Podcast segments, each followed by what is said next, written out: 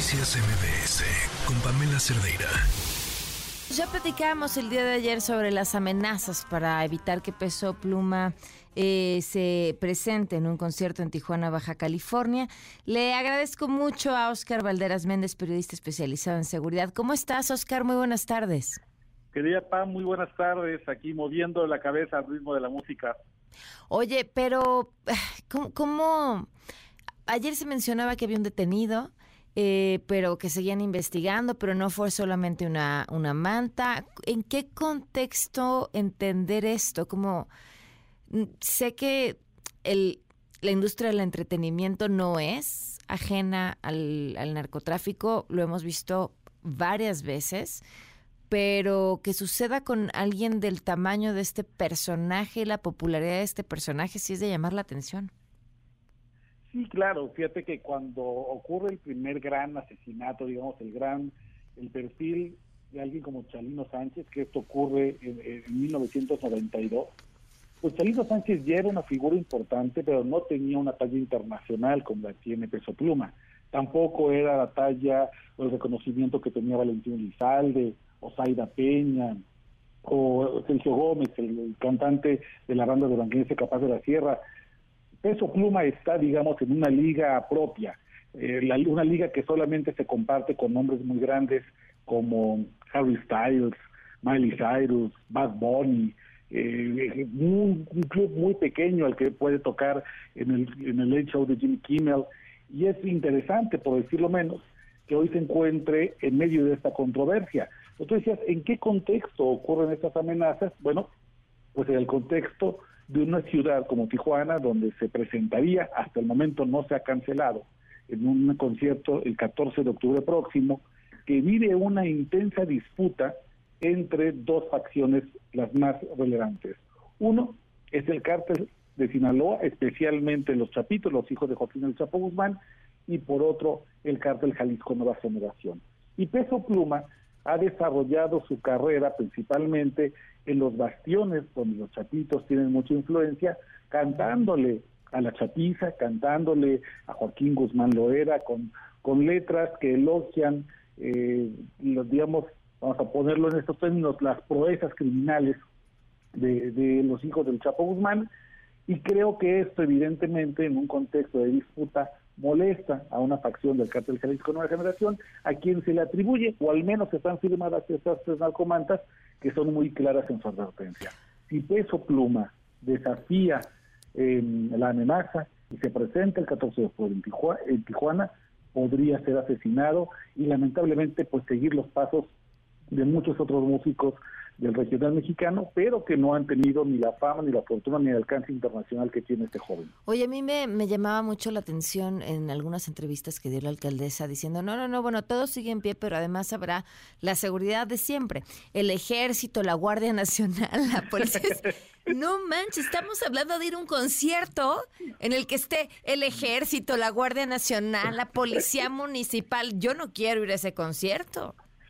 Claro, es que, mira, lamentablemente en un contexto como el de Tijuana, esa es la normalidad. Sí. Quienes vivimos en la Ciudad de México y vamos a conciertos, pues vamos al Foro Sol, vamos al Palacio de los Deportes, al Auditorio Nacional, y claro, vemos desplegado un gran, una gran fuerza policíaca pero no esperamos más allá de una riña entre dos borrachos. Que, te roben el celular, esa sí es la de cajón. Ándale, que te volteen saliendo del, del metro o buscando tu Uber, o que se pongan afuera unos taxistas que, quieren ver a quién le pueden cobrar una tarifa exorbitante para llevarlos a su casa. Ese es el tipo de criminalidad que nos encontramos, digamos, quienes tenemos la fortuna de asistir a conciertos en la Ciudad de México. No es así en muchas otras zonas del país. Un palenque, por ejemplo, en Michoacán, siempre atrae a la Guardia Nacional y los, los alcaldes piden la presencia del ejército porque se vuelven zonas donde los grupos criminales ajustan cuentas. Eso sucede también, por ejemplo, en los en, los encuentros de música regional mexicana o en los duelos de rap, por ejemplo, en las colonias populares que están en, Guadalajara, Jalisco. Y el caso de Tijuana pues no es no es una excepción. Lamentablemente así es la normalidad porque además de que, claro, atrae a fans, atrae a los seguidores de Peso Pluma y de otros y de otros músicos, también es cierto que son espacios de poder.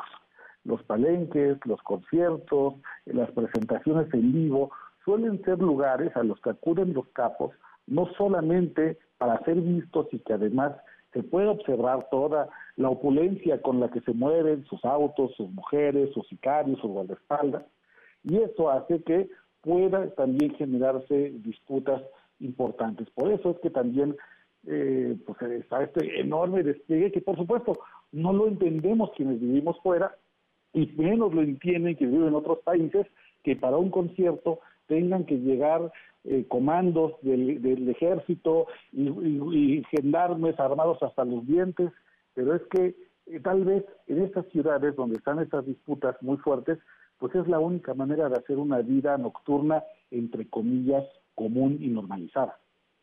Híjole, ¿qué, ¿qué esperas que pase? Digo, sé que especular sobre esto es terrible, pero bueno, ya más terrible que la misma realidad. O sea, ¿crees que el concierto se dé? ¿Suceda? Yo creo, mi impresión es que no va a ocurrir el concierto por tres motivos. Creo que primero eh, debería caber un poco de prudencia en la, en la ciudad de Tijuana, en las autoridades, en la alcaldesa, y cancelarlo hasta que haya condiciones para que puedan realizarse, así como está Tijuana, de caliente, y con la presencia de CIE del cártel Jalisco Nueva Generación, que no era un cártel que tenía presencia, es un cártel que durante muchos años se mantuvo al margen de Tijuana porque no tenía los alcances para llegar y hoy está. Creo que habría que ser prudente en al menos buscar otra fecha donde puedan estar un poco más frías las cosas. Segundo, dudo mucho por la importancia económica que tiene Peso Pluma que haya gente que decida arriesgar su integridad.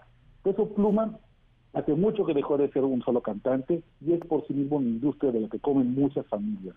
Managers, tramoyistas, editores de sonido, editores de luces. hay una, en periodismo narrativo hay una hay un texto muy importante que se llama eh, Frank Sinatra tiene un resfriado, escrito por Gaitales. Y Gaitales escribía que cuando Frank Sinatra tenía un resfriado y no podía cantar, eh, eso generaba un debate económico tanto como si fuera una pequeña caída en la bolsa de valores. Creo que si Peso Pluma le pasara algo, habría una economía musical que podría modificarse y hay mm. mucha gente que no va a arriesgarse a algo así. Y tercero, yo creo que habrá gente del público que se la piense, que no vaya a querer arriesgarse, que decida, pues mejor en otro momento lo vemos cuando la cosa esté más calmada, podría haber poca venta de boletos y entre la poca venta de boletos que se posponga o que el plano se cancele. Dudo que se haga, pero imagínate, ese es el poder incluso de tres narcomantas firmadas por quién sabe quién que se atribuye a ser cártel Jalisco Nueva Generación en una ciudad con estrés postraumático como es Tijuana. Híjole, Oscar, pues muchísimas gracias por, por ponernos en, contexto con, con, este tema. Veremos, veremos al tiempo que sucede. Te mando un abrazo. Un abrazo, querida Pam. Muy buena tarde. Buenas tardes. Noticias MBS con Pamela Cerdeira.